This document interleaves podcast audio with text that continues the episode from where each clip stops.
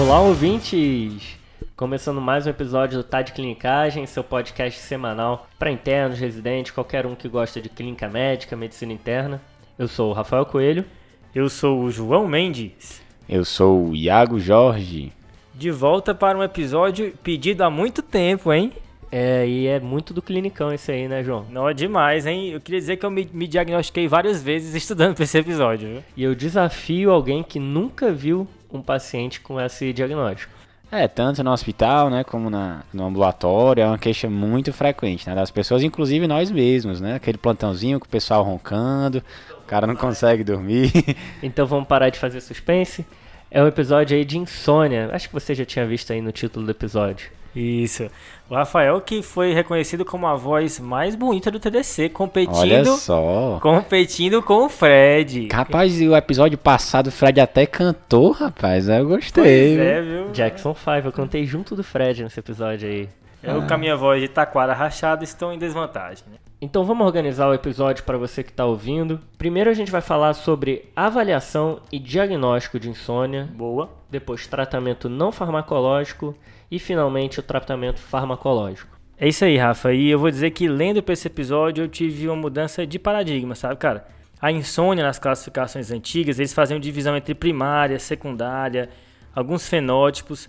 E a tendência hoje das classificações é agrupar tudo numa classificação só, sem fazer divisões. Com a ideia de que a insônia por muito tempo foi vista como um sintoma secundário, uma consequência de alguma coisa que estava rolando, e a gente ficava tangenciando a alteração do sono sem nunca abordar, sabe? Como é que é então aquela história, João? É sintoma? É, é um transtorno? Como que é isso? Exato. Então, a ideia é cada vez mais você ver a insônia como um transtorno e uma comorbidade associada a outras doenças do que como uma consequência, sabe? Óbvio que algumas vezes a insônia vai ser só um sintoma, uma consequência de uma coisa maior que está como pano de fundo ali, um hipertiroidismo, uma depressão, uma insuficiência cardíaca que atrapalha o sono, mas muitas vezes ela é um transtorno. E o que vai diferenciar se é sintoma ou se é transtorno é o impacto clínico que isso tem no paciente. Se o impacto for grande, eu vou ver como uma condição comórbida. Se o impacto for menor, vier mais na constelação de sintomas, eu vou ver isso mais como uma consequência, né? E, e é interessante também, né, João, que a insônia, ela não só ela é causada por algumas né, condições, como ela também contribui para piorar outras condições, né? Isso, Iago. Isso é bem interessante, porque a gente achava que era uma relação unidirecional. Tipo assim, depressão causando insônia. Mas aí eles viram que parece que é uma coisa bidirecional. Tanto a depressão causa insônia, como a insônia causa depressão, isso com várias outras condições. Baseado em alguns estudos. Primeiro, mais ou menos metade das pessoas que têm insônia têm uma doença psiquiátrica de base. E muitas vezes é depressão. Mas eles foram ver que é, o mais comum é o sintoma de insônia preceder o aparecimento da síndrome depressiva. Será que dá para ser como um sinal de alerta? Exato. E outra coisa, muitos pacientes que têm insônia e depressão, você trata a depressão, melhora e às vezes a insônia persiste. E quando ela persiste, depois da melhora da depressão, isso é fator de risco para a depressão voltar. Então mostrando que parece ser mesmo uma coisa um pouco independente aí, sabe? E João, como é que a gente define então insônia? Pois é, esse que é o, esse é o primeiro passo, né? O paciente vê com queixa de insônia, você tem que ver se ele entra no critério de insônia como transtorno. E eu vou dizer que antes do episódio eu não tinha esse critério bem claro na cabeça. E agora eu, eu- a gente vai falar um pouquinho sobre isso. Cara, legal que você falou isso, porque apesar de ser super prevalente e a gente vê quase todo dia um paciente reclamando disso, pelo menos pra mim, esse foi o episódio que eu mais aprendi estudando pra ele. O paciente chegava com essa queixa, gente, é rapaz, tem que melhorar isso aí, né? Tem que dormir melhor e tal. Sendo que. Olha esse café, né? Exato, rapaz, vamos tomar cuidado com a TV e tal. É, é um análogo do Oriento Mev, né? É tipo Oriento higiene do sono. É tipo assim, ó, não- desliga esse celular, hein? Exato. Não fica com esse celular, não, senão você não consegue dormir. Quem É, é nunca, a né? higiene do sono. E nunca tivemos uma abordagem estruturada, né? Então, a ideia é fornecer para você, ouvinte, depois desse episódio, você sair com uma estrutura de quando essa queixa aparecer, você ter uns passos para seguir. Boa. Então, o paciente chega com a queixa de insônia, você tem que ver se ele entra no critério do transtorno de insônia crônica, né? Então, tem várias classificações de insônia, né? É, tem três mais recentes no caso, aquela do DSM-5, que é aquele tipo CID das doenças psiquiátricas que a gente citou no episódio 52. Mas em geral, os critérios eles falam o seguinte: você tem que ter uma dificuldade de iniciar o sono, manter o sono ou um despertar precoce. Então é ou. Ou Nem sempre é o cara que, ah, tô com dificuldade de começar a dormir. Às vezes é o Isso. cara que acorda antes ou o cara que acorda várias vezes e tem dificuldade de manter. Exato, Rafa. E essas diferenças podem te ajudar no diagnóstico diferencial, sabe? O paciente tem que ter uma repercussão em sintomas diurnos. Uhum. Isso tem que causar fadiga, problema de concentração, redução do desempenho acadêmico, no trabalho, na família. São uma série de sintomas, mas basicamente isso tem que repercutir enquanto ele está em vigília. Beleza. Terceira coisa, ele tem que ter a adequada oportunidade de dormir. Porque às vezes ele não está dormindo porque ele não teve oportunidade, né? Alguma coisa atrapalhou o sono dele, de fora. É, aí entra a privação de sono, né? Exato. Esse critério é justamente para diferenciar privação de sono de insônia. Também aquele cara que tá emendando um plantão atrás do outro e não dorme direito nenhuma noite, isso não é insônia, né? Exato, isso é privação de sono. O quarto critério é que isso tem que ter pelo menos três meses de duração e acontecer pelo menos três vezes na semana. Isso é outra coisa. Pra ser a crônica, né? Para ser a crônica e para mostrar que isso é relevante, o fato de acontecer três vezes por semana. Beleza.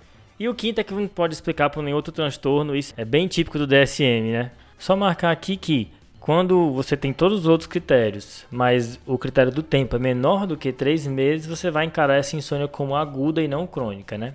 Então, João, esse é um diagnóstico eminentemente clínico, né? Exato, você não precisa de exame complementar para fazer o diagnóstico de transtorno de insônia crônica, isso é um diagnóstico feito pela anamnese, tá? A repercussão em sintomas diurnos são várias, né? Você tem desde fadiga, déficit de atenção, alteração do humor, alteração no funcionamento, seja no trabalho, na família, sonolência diurna.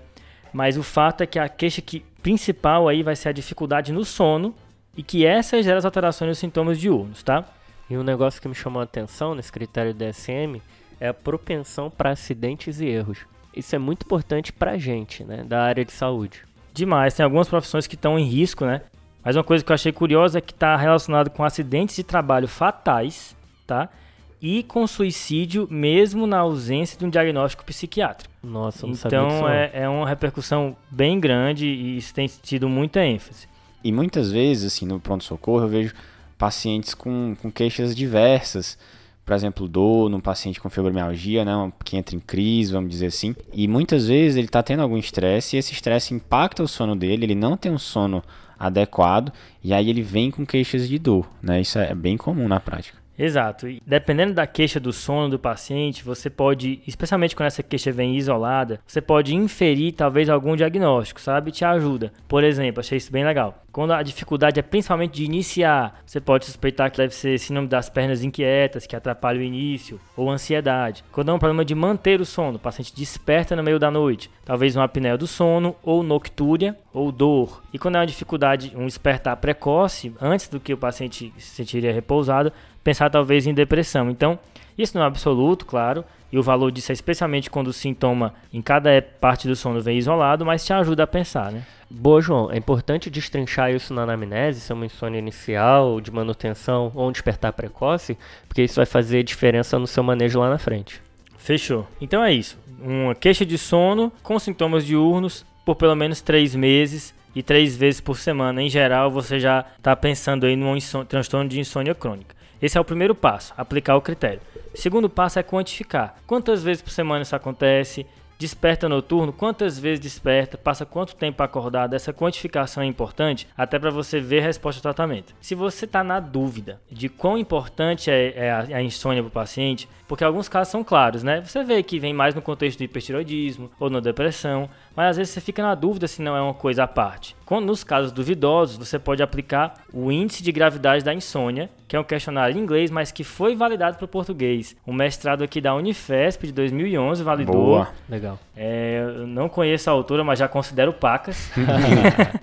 São sete itens o paciente que aplica ali rapidão. A gente vai linkar aqui nas referências para você ficar com esse questionário aí, caso queira aplicar. A tese de mestrado dela é aberta, tá? Como é o nome dela? É a Laura Castro. Um abraço aí, Laura. Parabéns pelo seu trabalho, viu? Nome de atriz, né? Exatamente, nome de gente famosa. Legal isso, João, porque no prontuário do paciente que tem insônia é sempre bom você escrever isso. Que horas o paciente deita, que horas o paciente dorme, que horas o paciente acorda e a que horas o paciente levanta da cama. Isso é o básico. Boa, Rafa. E esse é o terceiro passo, tá? Então, você aplicou o critério, quantificou, e o terceiro passo é anotar os horários. Que horas vai dormir, que horas vai pra cama, que horas efetivamente dorme e que horas o paciente acorda de manhã. Se você tiver na dúvida, se as informações não forem muito confiáveis, você pode usar o Diário do Sono. Que eu pensava que era só dar um papel para o paciente anotar, mas existe um consenso do Diário do Sono. É sério? É sério. Tem um consenso de 2012 só para padronizar como faz o Diário do Sono. E isso tem no Consenso Brasileiro de Insônia de 2019. A gente também vai linkar aqui para vocês, está na página 51. São nove perguntas, o formato mais breve dele. É bem objetivo. E o ideal é que o paciente faça isso por em torno de duas semanas, sendo a qual que bota 1 a 2, a qual que bota 2 a 4. E a ideia é você ver padrões de sono ali, coisas que você pode abordar, e ao mesmo tempo você inclui o paciente no cuidado. Ele se sente parte daquela estratégia de manejo da insônia dele. Então, essa terceira parte dos horários, você pode é ajudado pelo, por essa ferramenta que é o diário do sono. A estrutura dele vai estar linkada aqui nas nossas referências, tá? Legal. E a quarta coisa é ver precipitantes e perpetuadores. Ah, não, tudo começou há cinco anos, quando minha mãe faleceu, ou quando eu perdi meu emprego.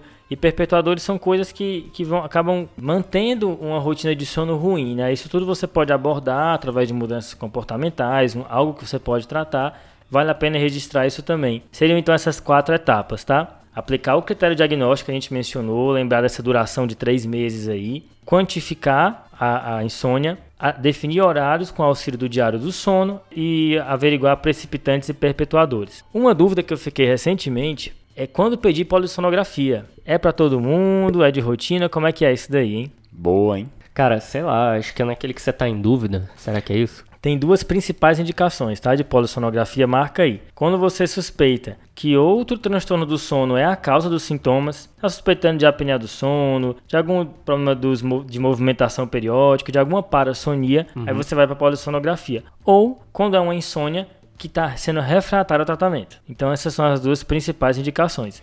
Eu gostaria de acrescentar talvez uma indicação aí, hum. que é o paciente que tem déficit cognitivo, idoso e não consegue claramente na anamnese te dar esse diagnóstico da insônia. Entendi. Então você precisa da polissono para diferenciar. Massa. E a, a polissono ajuda em algumas coisas também, especialmente para identificar um fenótipo mais grave da insônia, que é o paciente que tem queixa de insônia e de fato ele tem o tempo de sono reduzido, dorme menos que 6 horas, menos do que o ideal para a idade dele.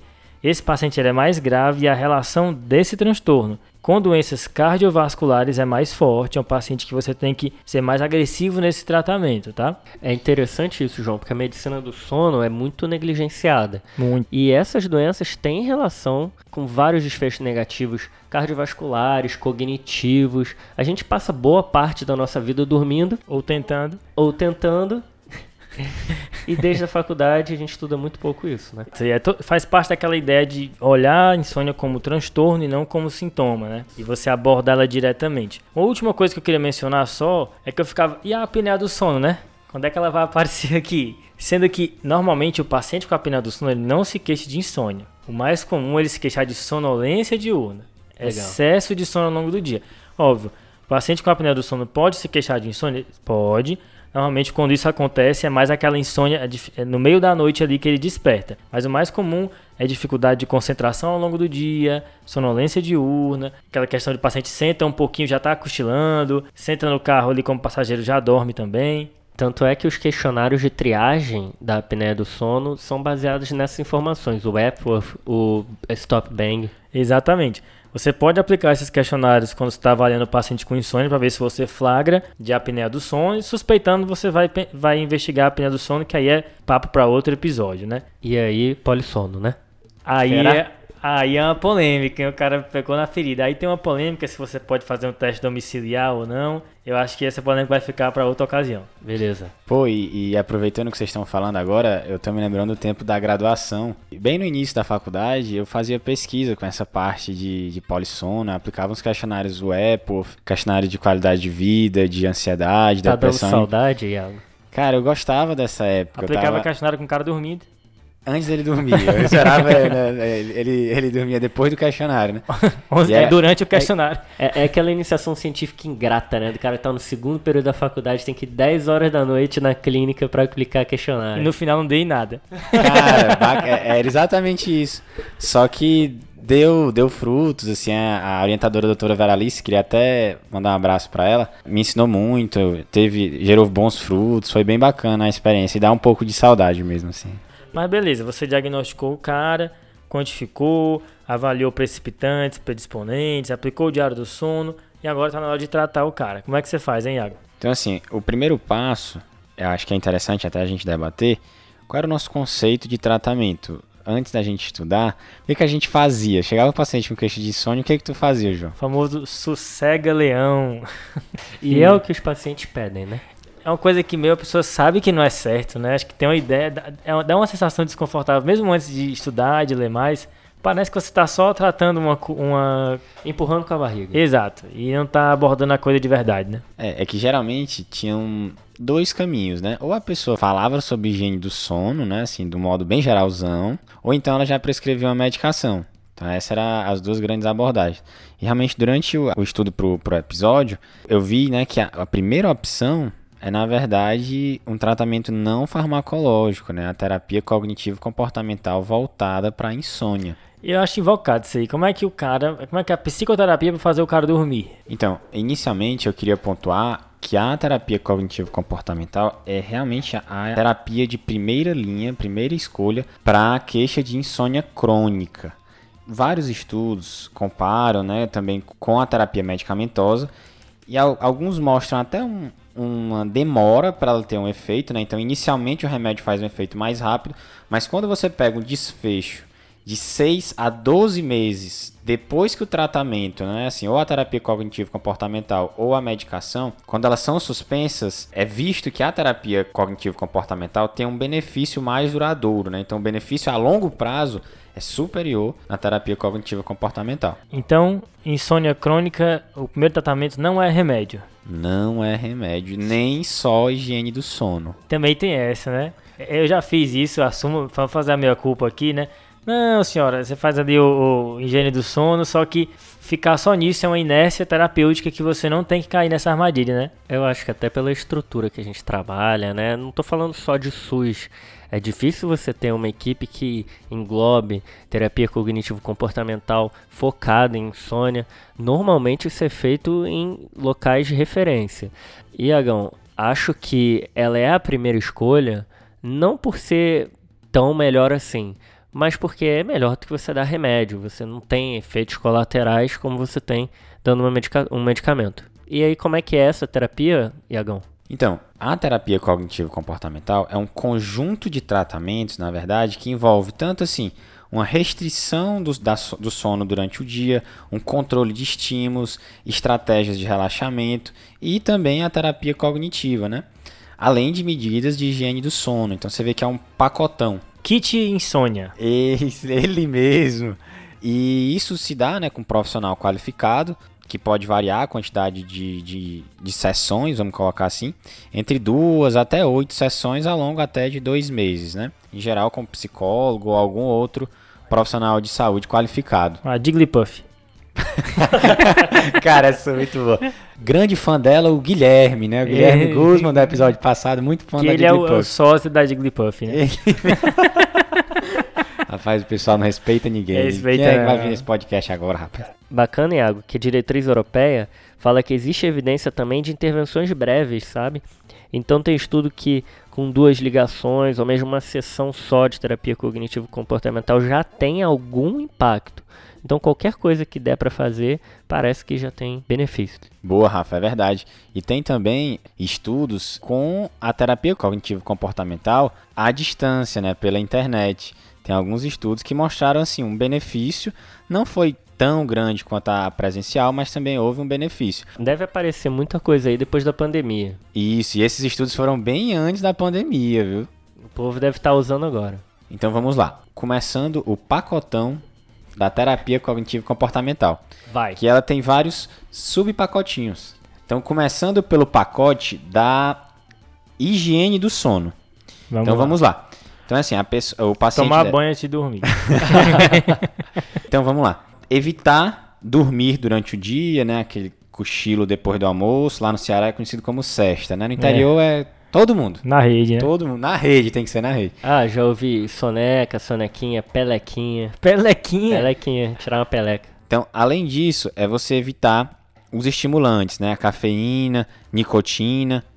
Álcool também, limitar o uso de álcool. É engraçado que o álcool, ele até tem um efeito de induzir o sono, mas é um sono de pior qualidade. Boa. Experiência prática? Ou... Boa, Rafa. Então vamos lá. Tentar manter uma regularidade no sono, né? Assim, a mesma programação de início e término do, do sono durante a semana. Mesmo no final de semana, né? Principalmente no final de semana. Que a galera gosta de rasgar, mas é para se respeitar. Outro detalhe é que você deve fazer atividade física, mas evitar fazer atividade física muito próximo da hora de dormir. Boa. Então, com uma- um distanciamento de pelo menos 6 horas da hora habitual que você vai dormir. E outro detalhe, né? É você manter o quarto escuro e silencioso. Que dica, né? Não ajudou. É. É o capitão óbvio, É, né? isso é importante porque tem muitas pessoas que deixam a televisão ligada para dormir. É verdade. A pessoa ela liga a televisão para dormir. Meu avô, hein? Se desligar a TV, ele acorda, velho. Essa é clássica.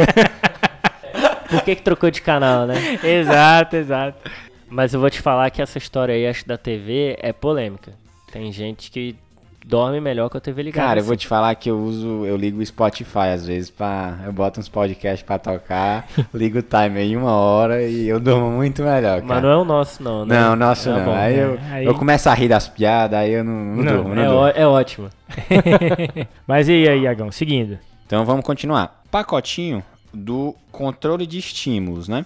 Se deitar pra dormir só quando tiver com sono. Isso é interessante, né? Pra você não ficar bolando na cama, né? Gera ansiedade e tudo. Exatamente. Faz parte do quadro clínico do paciente com insônia, né? Aquela ansiedade, aquela angústia, não tô conseguindo dormir. Olha o relógio. Meu Deus, olha o relógio, vou acordar cansado no dia seguinte é cíclico. Por isso que alguns trabalhos fazem uma série de sugestões nesse sentido. Então, tem trabalho que sugere que você só deve ir ao quarto e, a, e deitar na cama realmente para dormir. Então não pode ler, não pode ver TV, é isso. Exatamente, Rafael. Você deve evitar ler, ler assistir televisão, falar no telefone, é, ficar planejando viagens, planejando mil coisas mirabolantes antes de dormir. Então é você controlar o estímulo do sono, são instruções para você associar o seu quarto ao sono. Basicamente é isso. Então você não pode ficar tirando cochilo durante o dia. Então tanto você não pode dormir fora do quarto, como fazer outras coisas além de dormir no quarto. E- Exceto atividades sexuais, que algumas referências incluem, obviamente. Então é isso aí. Então assim, se você ficou deitado na cama no quarto para dormir, não dormiu em 10 a 20 minutos, o ideal é você sair da cama, sair do quarto e só voltar quando você estiver se sentindo com sono. Outro detalhe importante é você sempre colocar o alarme para acordar na mesma hora, né, ao longo dos dias, e evitar aquele saudoso botão soneca. Então, o ideal é você não usar essa função.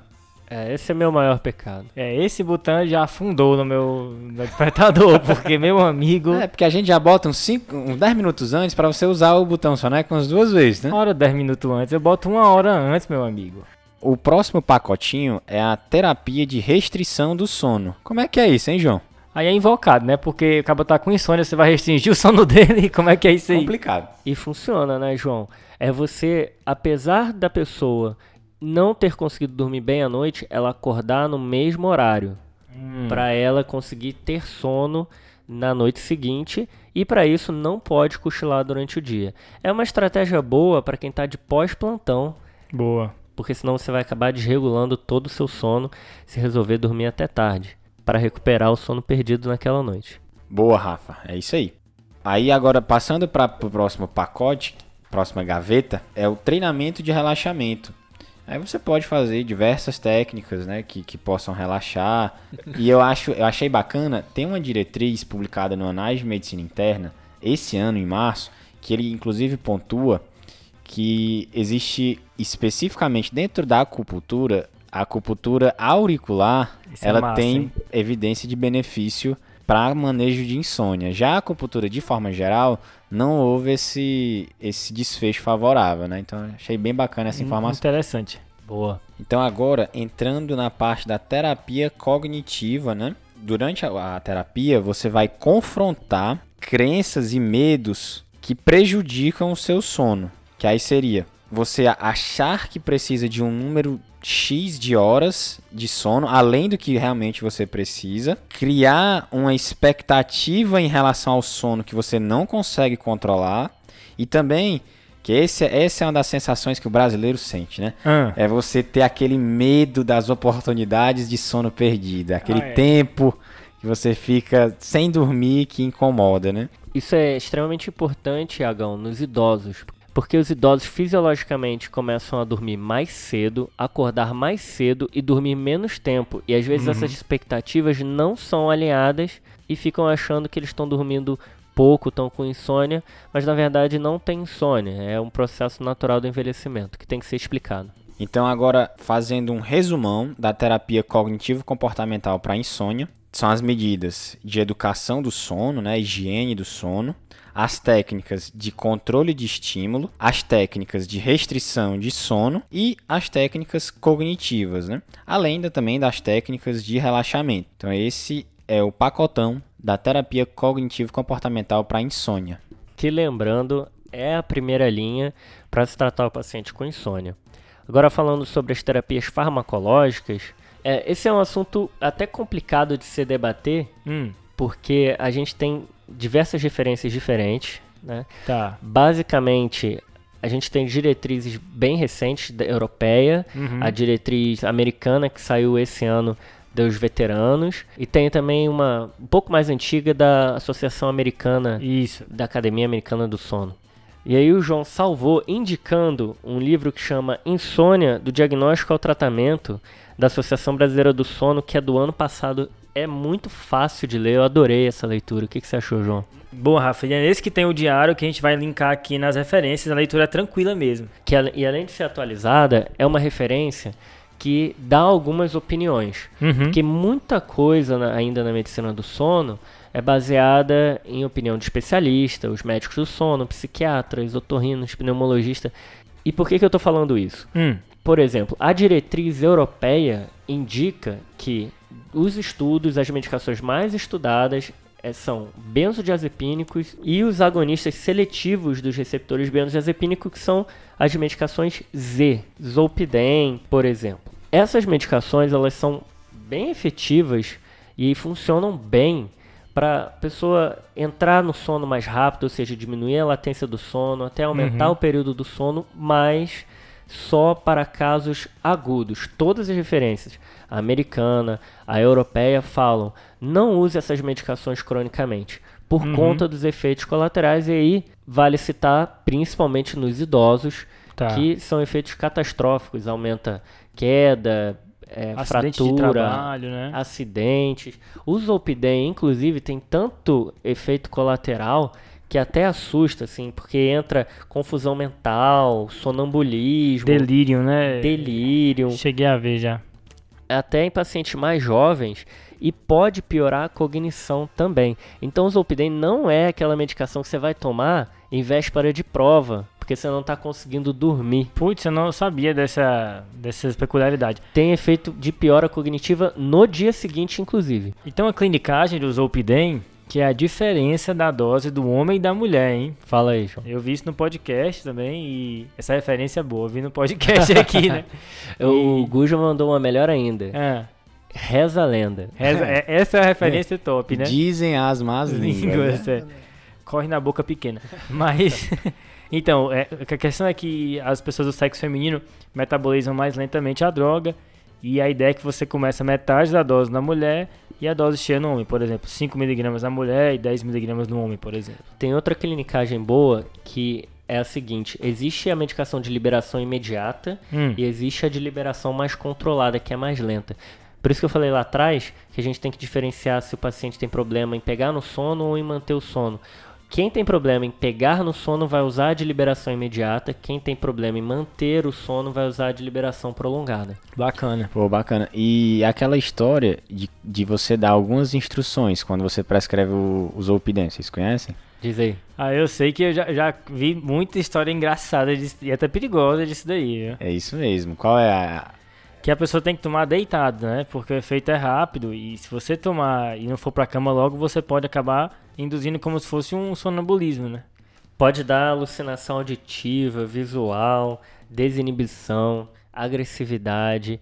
Eu já ouvi falar de gente que tomou Zolpidem no plantão para dormir no horário de descanso. Pelo amor de Deus, Não, não faça, faça isso. Cara, inclusive tem um conhecido meu que tomou, não foi dormir, ficou na cozinha e quando o outro colega foi lá na cozinha, ele tava dormindo em pé, cortando Ah, legume lá dando grau. Então, Isso aí é um perigo, hein? perigo, porque nessa vai embora um dedo, né? É, isso se chama produtividade. Aí sim, né? Cozinhar Cara, no sono. Trabalha dormindo. Então, gente, é, não são medicações isentas de efeitos colaterais, muito pelo contrário. São muitos efeitos colaterais no paciente jovem e no paciente mais velho. Só para citar mais um dessas duas, dessas duas classes de medicação, é o perigo na direção, que pode ter efeito no dia seguinte. Então aumenta o risco de acidente de carro no dia seguinte. E a gente comentou sobre isso no episódio 7 sobre a maconha Faz tempo. faz tempo e a gente esquece que medicações lícitas fazem efeitos iguais ou às vezes até piores. Então prestar atenção nisso aí, galera. Boa.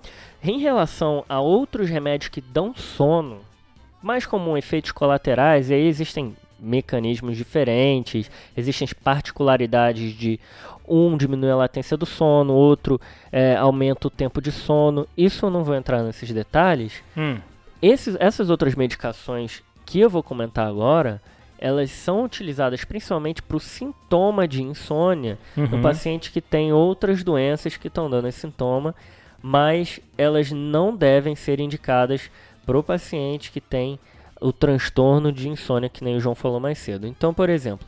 Antipsicóticos, olanzapina, quetiapina, elas não são eficazes para todos os pacientes, podem dar ganho de peso, síndrome metabólica, sintomas extrapiramidais, mas você pode utilizar nos pacientes que têm alguma comorbidade psiquiátrica. Gabapentina e pregabalina podem melhorar a insônia em pacientes que têm dor neuropática, pernas Uhum. inquietas, fibromialgia, mas o paciente que tem insônia como transtorno e não como sintoma não são indicadas também.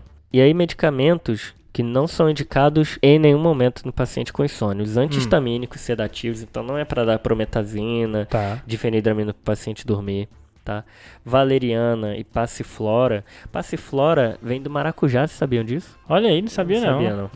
Essas duas são medicações fitoterápicas que têm resultados muito conflitantes, segundo essa diretriz europeia, não devem ser indicadas. E existem medicamentos novos, como o su- sulforexanto. Ca- Cara, essas medicações novas são difíceis de falar, né? Sulforex Santo. que é um antagonista da orexina, de uma hipocretina. Não tem no Brasil e aumenta sono REM não REM.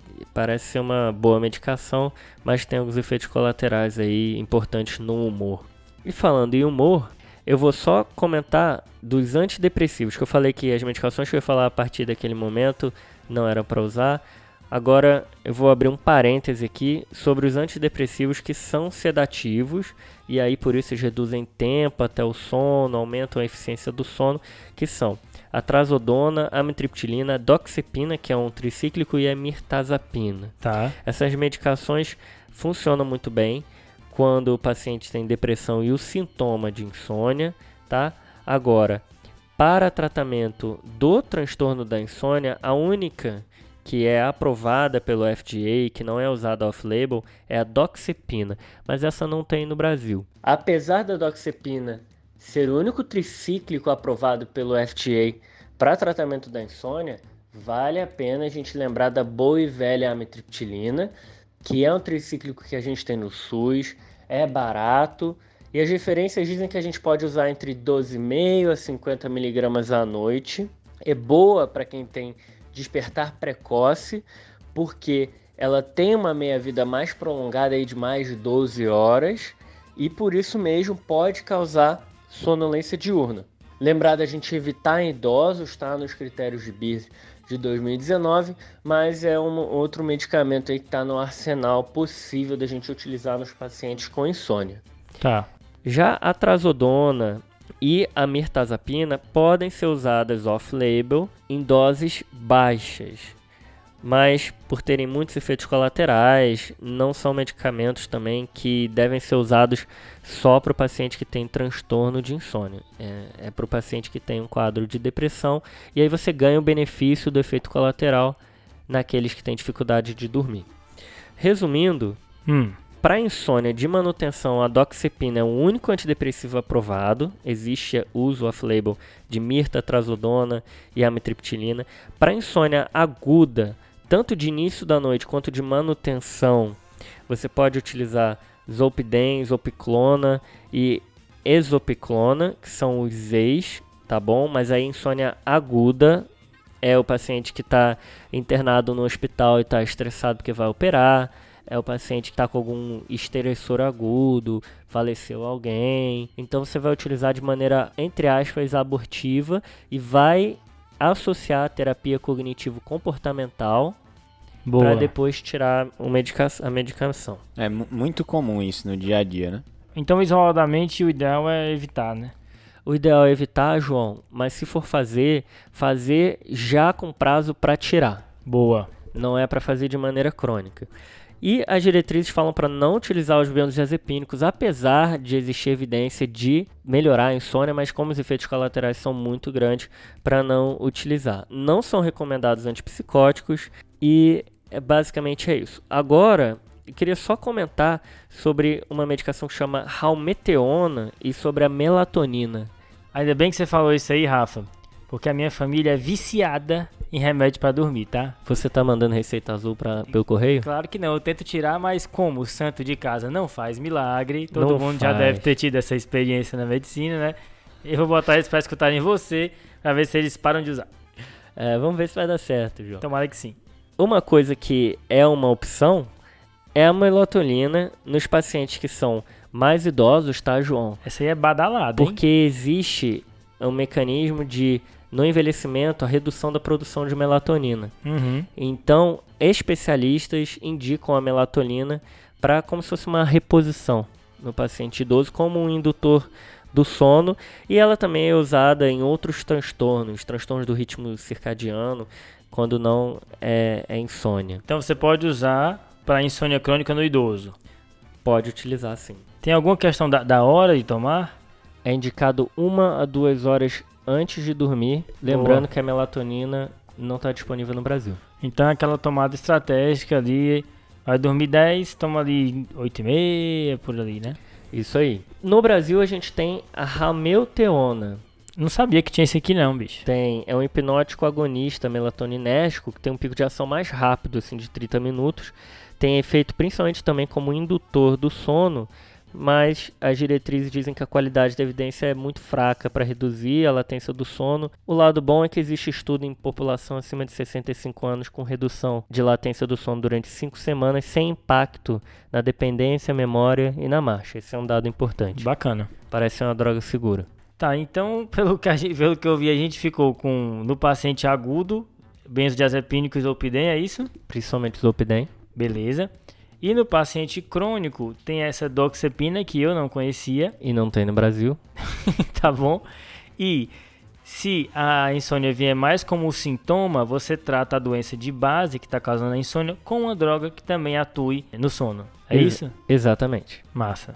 É isso aí. Acho que deu pra dar uma passada. O pessoal que prescreve remédio deve ter ficado meio decepcionado. Espero que os ouvintes tenham uma abordagem mais sistematizada, eh, tenham aprendido junto com a gente nesse episódio e que a gente consiga implementar mais práticas baseadas em evidência, né? Uma dificuldade que eu tenho é saber para onde encaminhar, assim, que, que consiga fazer essa terapia cognitivo-comportamental, né? É muito difícil. É, na prática é bem difícil saber para onde encaminhar esses pacientes, como ajudá-los. É, João, não é tão fácil de encontrar, mas existe essa especialidade que é a medicina do sono, é super interessante. Então a gente fica no aguardo aí de um feedback dos nossos ouvintes. A gente está com o quadro Fala Ouvinte agora. Se você quiser contribuir, mandar um áudio aí é, lá no Instagram. Não precisa ser nada baseado em evidência, formal, é só o que você pensou aí no topo da sua cabeça e manda pra gente. Vamos pro salves? Boa, vamos pro salves. Então eu queria mandar um salve pro meu amigo Wilson, que ele sofre muito com insônia. Ele é a pessoa que eu conheço que tem mais problema pra dormir. Ô, rapaz. E ele já teve muitos problemas por causa disso. Então, um abraço aí, Wilson. Abraço. Vamos proibir salve pra amigo? Meu salve vai lá para Santa Catarina, Joaçaba, é para o Guilherme, que disse que conheceu o nosso podcast através do professor de reumatologia dele, o Thiago Alberto. Então vai um abraço aí para o Guilherme, para o Thiago e para todo o pessoal de Santa Catarina. Um abraço. Valeu. Mensagem muito legal que ele mandou. Eu queria mandar um salve também pro Roberto Pinheiro Júnior. Ele me marcou no, no comentário lá no, no nosso Instagram, pedindo um salve para todas as faculdades de medicina lá do, do Ceará, em especial para a Universidade Federal do Cariri, né, no campus Barbalha, e para a Liga Acadêmica de Clínica Médica. Então, salve aí, Roberto. Um abraço. Um dia a gente traz o Raul Barros, que é de lá. Boa. Eu vou mandar um salve pro Eric Tengan, que é, é da Unicamp. Manda bastante mensagem pra gente, curte bastante nosso podcast. Um abraço, Eric. E um abraço pro Paulo Fernandes, que é da Universidade de Potiguar, lá de Natal. Boa. Ele diz que o pessoal ouve lá muito o nosso podcast. Um abração. E acertou um desafio anterior do episódio de corticoide. A gente não falou porque acertaram antes do que ele. Um abraço aí, Paulo. Iago, e o desafio da semana passada, hein? Quem foi que respondeu essa? Então, o primeiro a responder foi o Felipe Uchoa. Ele de novo. Ele de novo, ele tá, é a terceira vez seguida, viu? Ele já pode pedir uma música aqui Ó, no, esse- no Tá de Clinicagem. Esse viu? cara é bom. O Felipe é lá de Natal, no Rio Grande do Norte. Então ele pediu um salve aqui pra galera do, da residência acadêmica do Hospital Central Coronel Pedro Germânico. Então um Olha. abraço lá novamente, né? A terceira vez já. É demais, o homem é bom. Então ele respondeu o desafio da semana passada, né? Que é a síndrome de May-Turner, que é uma situação em que a artéria ilíaca direita passa por cima da veia ilíaca esquerda, comprimindo essa veia, e aí a paciente pode ter quadros de é, insuficiência venosa no membro inferior esquerdo, tromboses de repetição naquele membro e e, eventualmente a- edema, que é um sintoma dessas condições. A característica é que sempre vai se repetir no membro inferior esquerdo e é mais comum em mulheres na segunda, terceira década de vida, tá? E falando em desafio, e aí, João? Rapaz, já que a gente tá falando de sono, né? Vai pegar pesado, hein? Já tô vendo. que é isso? Já que a gente tá falando de sono, o desafio é o seguinte: um paciente de 30 anos chega pra você com queixas de vários episódios de sono excessivo, dormindo quase um dia inteiro. A família fala que próximo a esses episódios o paciente também tem um aumento do apetite, comendo muito, chegando a ganhar peso. É a síndrome do pós-plantão? E além disso, ele também tem episódios de desinibição sexual, com comportamento hipersexualizado. Isso é interessante. E hein? aí eles querem saber por quê que ele tá com episódios de excesso de sono, excesso de fome e desinibição sexual. E aí, galera, qual é a hipótese diagnóstica? Essa daí foi, foi boa, hein, João? Lembrando de seguir a gente lá no Instagram, tá de clinicagem, arroba tá de clinicagem. A gente tem o Twitter também, que a gente está postando alguns tutorials. A gente está tendo a ajuda da nossa colaboradora Fernanda Oda. Espero que vocês gostem. Boa. Um abraço aí pra Fernanda. E lembrar de a gente pede, pede a gentileza também de você deixar um review pra gente lá no Apple Podcasts ou de seguir a gente aí no Spotify ou no seu agregador de preferência. Se tiver crítica ou sugestão, manda pra gente aí no Instagram ou no nosso e-mail, tá? Fechou, galera? Fechou. Fechou. Valeu, valeu, valeu, valeu, valeu, valeu, falou. Esse podcast tem como objetivo educação médica. Não utilize como recomendação. Para isso, procure o seu médico.